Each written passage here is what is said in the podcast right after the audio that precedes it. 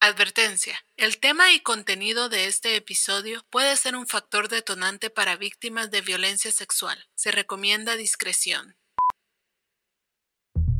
Sonia es una adolescente de 16 años que vive con sus padres en una comunidad de Guatemala. Un día, recibió la llamada de un desconocido que con amenazas de muerte le exigía la suma de 30 mil quetzales. Sonia interrumpió la llamada inmediatamente, pero la pesadilla llegó con una serie de mensajes. Hola, bonita. A usted no le quedó claro que no quiero que me mande mensajes. Ah, ya veo que me conociste. Mira, si te digo que tengo un video tuyo y que estás toda desnudita. ¿Quién se lo dio? Pues a mí me lo dieron. Y vos sabes que ese video vale mucho. Además, vos solo tenés 16 años y yo sé perfectamente quién sos. Y aparte de todo, estás muy linda. Yo no tengo 16 años. De acuerdo con el informe Una cultura criminal, extorsión en Centroamérica, la extorsión es un método a través del cual se amenaza a la víctima con publicar imágenes de naturaleza sexual en redes sociales o compartirlas con familiares y amigos a cambio de dinero u otros beneficios. Ah, bueno, pues yo lo pensé, pero ¿sabes algo?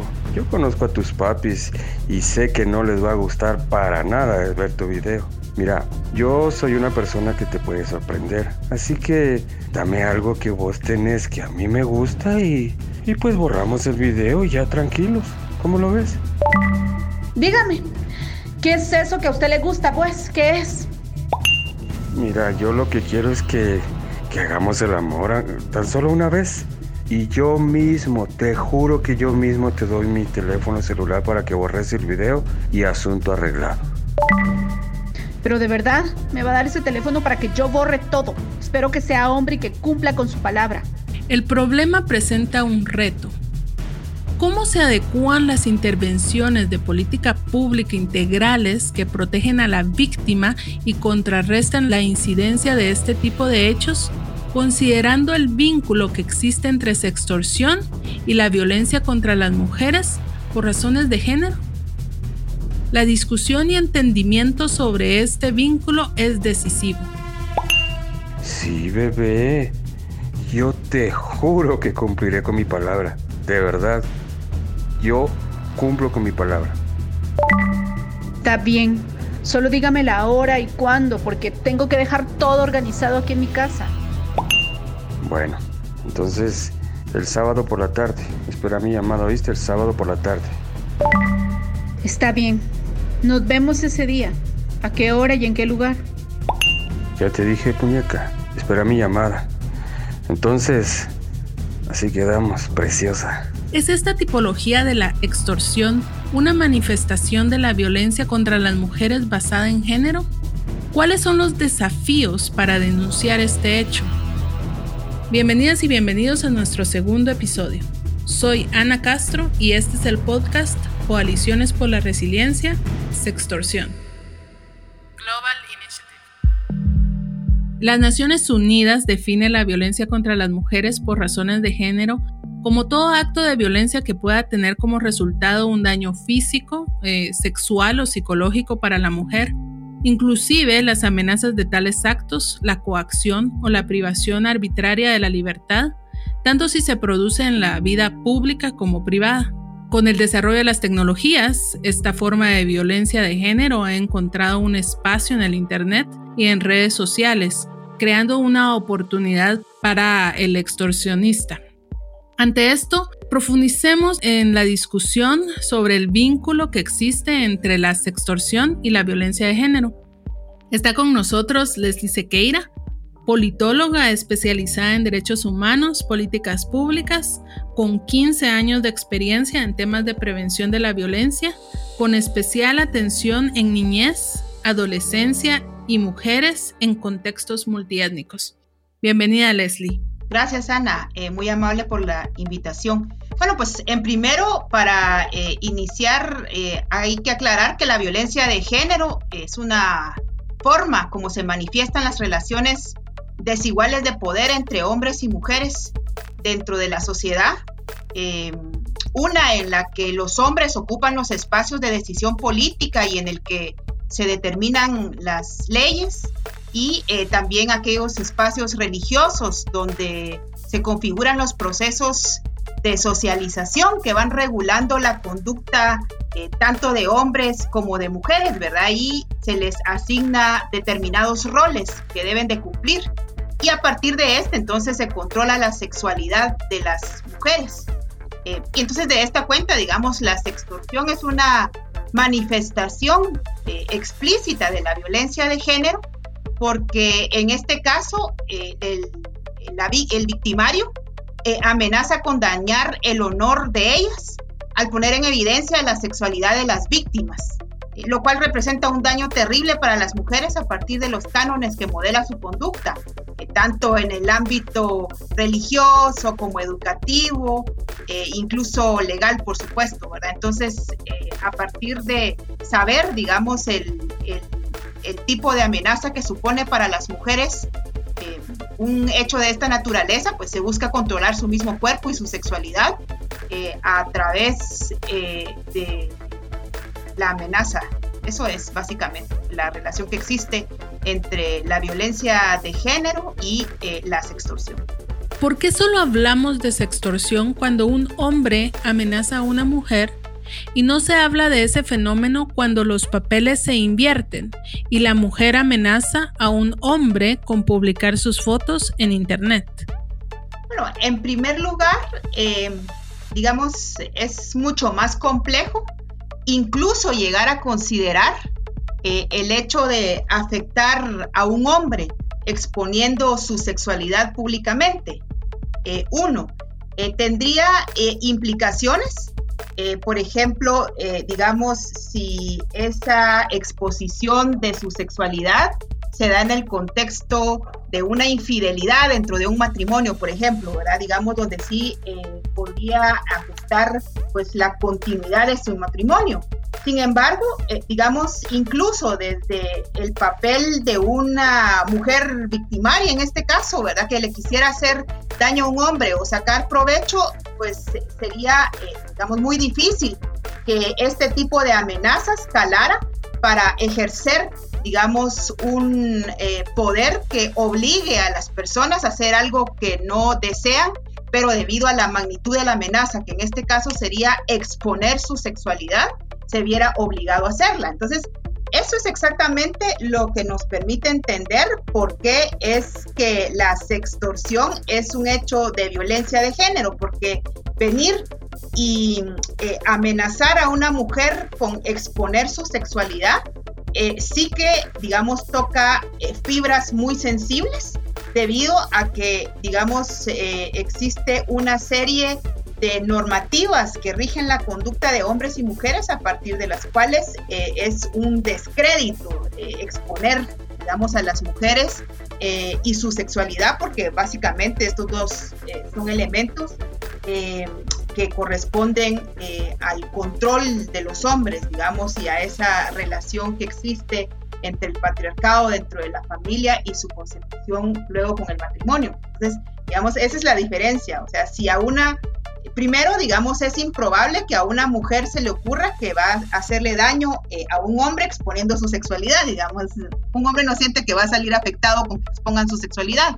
Y en el único caso en el que pudiera salir afectado, digamos, no está totalmente relacionado con eh, si es hombre o mujer, sino, digamos, si puede afectar su relación familiar eh, a partir de descubrirse, digamos, un hecho de infidelidad, por ejemplo pero a priori eh, no queda afectada la honor, el honor de un hombre, mientras que si esa amenaza se da contra una mujer, se sabe, digamos, que es directamente una amenaza a, su honor. Gracias, Leslie. Y para eh, profundizar un poco eh, en, este tema de, las relaciones entre sextorsión y violencia de género, ¿por qué crees que es importante hacer esta diferenciación, verdad? Porque em, ¿Por qué no hablar solo de extorsión? ¿Por qué, solo, ¿Por qué no hablar sobre otras tipologías? ¿Por qué es importante hacer énfasis en, esta, eh, esta tipología de la, de la extorsión y vincularla con la violencia de género? Bueno, eh, la importancia eh, radica en que esta manifestación de la violencia se vincula, digamos, con una serie de estructuras de carácter, como se mencionaba al principio, ¿verdad? Social y político que, que permiten, digamos, que se manifieste o que haya la intencionalidad eh, digamos, de generar este tipo de, amenaza. Digamos, es, eh, de repente regresando a tu pregunta de por qué no es violencia de género si sucediera eh, de mujeres hacia hombres. Es que, digamos, es, aunque sí se pueda llegar a suscitar el hecho, digamos, basado en afectar, digamos, una relación, porque se tiene la conciencia, digamos, que se puede llegar a afectar a la persona a partir de incluir un elemento que distorsione su relación afectiva, por ejemplo, en el caso de alguien que esté casado, eh, se sabe, digamos, con claridad que venir y amenazar a las mujeres exponer, eh, digamos, su intimidad, eh, sí que resulta un hecho, digamos, violento con muchísimas secuelas personales, sociales y, por supuesto, digamos, en términos de incluso inserción laboral, porque, digamos, se, se vincula con el descrédito que dentro de los cánones, cánones de la sociedad digamos, se considera la exposición de la intimidad de las mujeres. Entonces, eh, en definitiva, digamos, es importante hacer la aclaración de la sextorsión y entenderlo como una manifestación de la violencia eh, de género contra las mujeres eh, para, digamos, aclarar cuáles las formas de abordaje Digamos, en este caso, eh, la idea sería eh, evitar eh, que se llegue a consumar el delito, ¿verdad? no, digamos, que se llegue a consumar la amenaza, o sea, entender que ya es un delito desde el momento que se está amenazando. Luego, digamos, también generar otro tipo de abordaje desde una política pública de equidad, digamos, mucho más integral, en el que precisamente se vaya desarticulando eh, la necesidad que existe, digamos, a partir de una estructura de carácter económico, político y social que requiere, digamos, de ese control sobre la sexualidad de las mujeres y su cuerpo a partir de una serie, eh, digamos, de, elementos sobre todo de carácter moral dictados por la religión, a partir de las cuales es que eh, tiene, digamos, mucho poder la amenaza que se hace sobre las mujeres sobre este tema. Entonces, en el momento, digamos, en el que exista una serie de, de, cambios estructurales dentro de la sociedad, eh, donde la economía no requiera, digamos, de tener el control sobre la sexualidad de las mujeres y sus cuerpos, eh, la familia, digamos, no esté establecida sobre esa idea, entonces, digamos, eh, la posibilidad de exponer la sexualidad de las mujeres dejará de tener, digamos, interés como un mecanismo para ejercer control. Es que en sí, digamos, lo que sucede es que debido a una serie de elementos de carácter, digamos, social, político y cultural, es que, digamos, un hombre puede llegar a pensar que una manera de hacerle daño o de controlar a una mujer es por medio de amenazar con exponer su sexualidad. Eso sería. Gracias, Leslie. Con esto que conversamos, me queda claro que que la sextorsión es un problema que, que hay que llevar a, a, un ámbito de discusión, de diálogo, de debate público, porque se necesita exponer el problema, eh, se necesita confirmar su existencia, ¿verdad? Y su impacto en la vida de, de las mujeres en este caso, ya que existe y hay que darle las herramientas que se necesitan para denunciarlo. Eh, gracias, Leslie. En un momento regresamos contigo. La amenaza de exponer la sexualidad de las mujeres supone un fuerte dispositivo de control sobre ellas. Constituye un ataque a su honorabilidad en un contexto de valores que tienden al control e incluso a la criminalización del goce y disfrute de la sexualidad por parte de las mujeres. Con esa vulnerabilidad se enfrentan a un proceso sin herramientas necesarias para atenderlas y esto agrava una situación ya de por sí violenta. Al respecto, el 30 de octubre del 2020, el proyecto Coaliciones por la Resiliencia desarrolló un webinar sobre sextorsión, en el que participó Lilian Vázquez Pimentel, activista feminista y defensora de derechos humanos y derechos de las mujeres y niñez, abogada litigante con amplia experiencia en derecho procesal penal en Guatemala. En su intervención nos explicó el marco jurídico existente en Guatemala que se puede vincular a la sextorsión. Escuchemos lo que nos dijo. En Guatemala, por ejemplo, hasta el año 1900, el año 2009, la, la violación estaba encuadrada o tipificada, que es como definida, como quien yaciere con mujer honesta, por ejemplo. O sea, el yacimiento se circunscribía a la penetración con el pene en la vagina. A partir de una reforma al Código, al código Penal o, al o a la Ley Sustantiva Penal, se establece que ahora la violación sexual es aquella conducta ocurrida por una persona, sea puede ser hombre o mujer, que introduzca vía vaginal, anal o bucal cualquier cosa, dedos, objetos, pene o lo que sea, o lengua. Asimismo, se derogan muchos, muchos artículos como el rapto impropio, como el estupro, como ese tipo de delitos en los cuales, o abusos deshonestos, que tenían una pena menor. Con esta ley también se regula la trata de personas de una forma, eh, pues a la luz, ¿verdad?, de, de los derechos internacionales, de los derechos humanos, pero también se regulan otro tipo de delitos como violación a la intimidad, como la pornografía, como el favorecimiento a la prostitución. Eh, ya solamente los delitos sexuales no solo se circunscriben a violación, sino hay violación, violación, agresión sexual, eh, también las agravantes y posteriormente hay un sinnúmero de delitos que, que le puede dar como por ejemplo la exhibición sexual, el, ingreso a espectáculos, o sea, esto quiere decir llevar a los adolescentes a, casas dedicadas a la prostitución o establecimientos dedicados a la prostitución, violación a la intimidad sexual, que es uno de los delitos en los cuales podría, según una interpretación extensiva de la norma, poder decir que aquí podría caber en algún momento la sexorción. Bueno, eh, es importante establecer que esto, la, la, la extorsión sexual porque no puedo decir bien sextorsión, entonces voy a decir agresión sexual porque es un símil.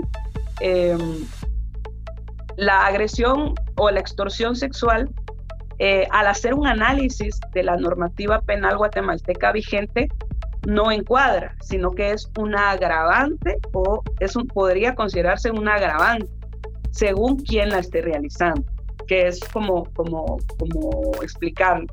Pero creo, como el derecho penal no puede ser interpretado por analogía, sino que puede sí ser interpretado de una manera extensiva comparado con otras normas. En ese sentido es que podría caber en algún momento ese tipo de agresión sexual a la violación a la intimidad sexual o que podría denominársele de otra forma en la normativa penal de otros países. La experiencia de Lilian incluye la defensa de mujeres y niñas víctimas de violencia sexual, y es en esta labor donde los casos evidencian cómo la sextorsión puede ser utilizada como móvil para la violación sexual. Es una discusión importante donde Lilian hace la siguiente contribución. Cómo este delito, que tendría que tener una tipificación en nuestra normativa guatemalteca, porque, porque son delitos distintos al de la violación per se.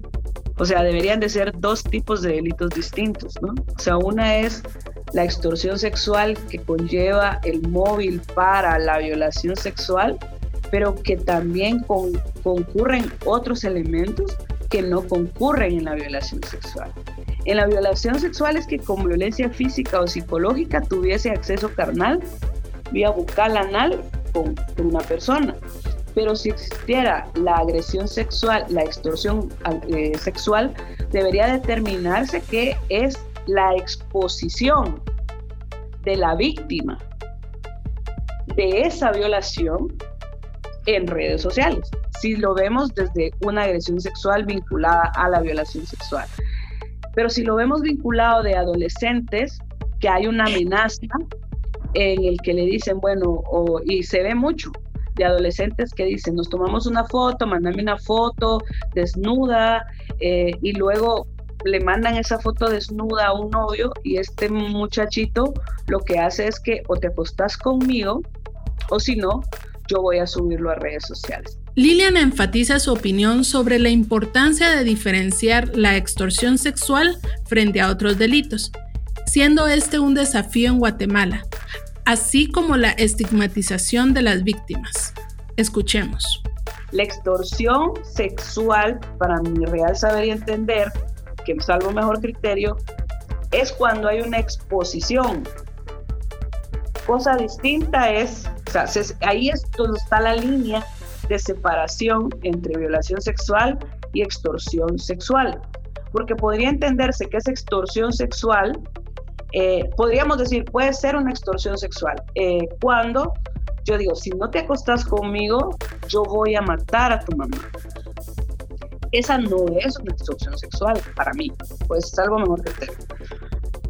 Porque esto es, es violencia psicológica, que es que yo mantengo el control y manipulo a la víctima para que tenga relación sexual conmigo.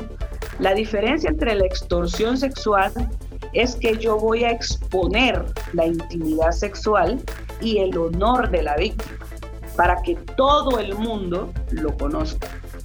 Por eso es muy parecido al chantaje regulado anteriormente. Eso es por, por eso es la gran diferencia. Creo que ese es uno de los desafíos más grandes.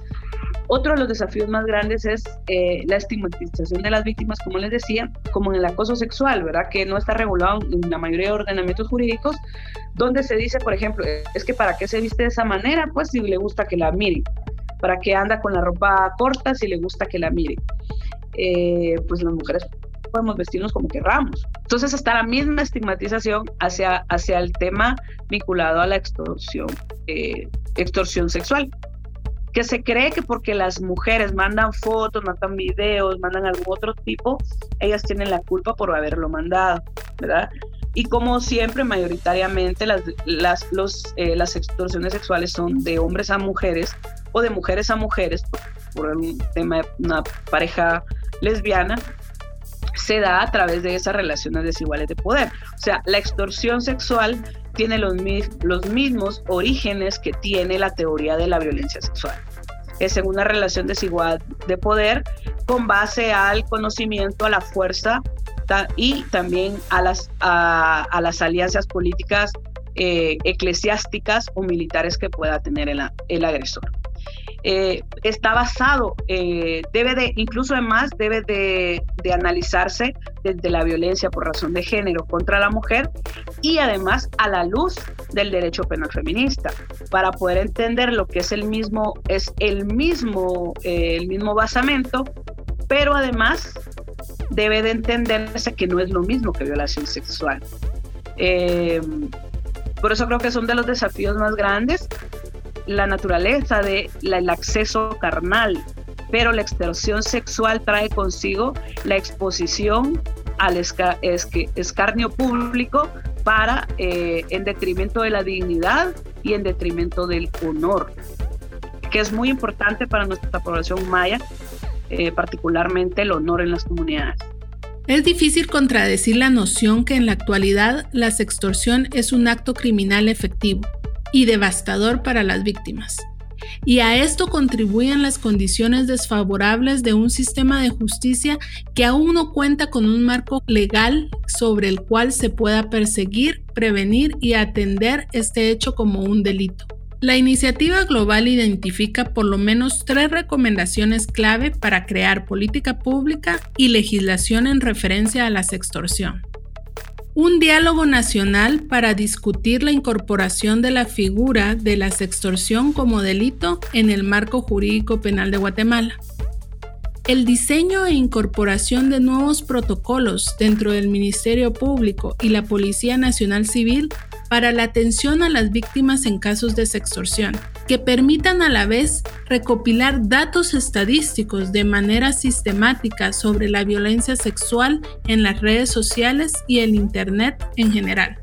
El fortalecimiento de la difusión y la capacitación sobre el tema con el objeto de disuadir a los posibles perpetradores y empoderar a las posibles víctimas.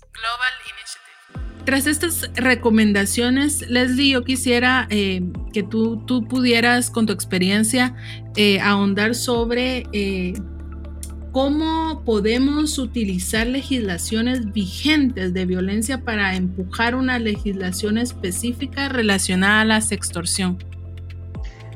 Bueno, yo creo que en términos generales, tal y como sucedió en la experiencia mexicana con la reciente aprobación de algunas eh, modificaciones al Código Penal en nuestro contexto, eh, también eh, podría funcionar en especial en lo que corresponde a los delitos contra la intimidad sexual de las personas. y la idea sería, digamos, que en los casos de extorsión no se necesita, como lo mencionaba anteriormente, llegar a ejecutar la amenaza, y difundir los materiales privados que se tenga sobre la víctima para ser considerado ya un ejercicio de violencia eh, psicológica contra las víctimas.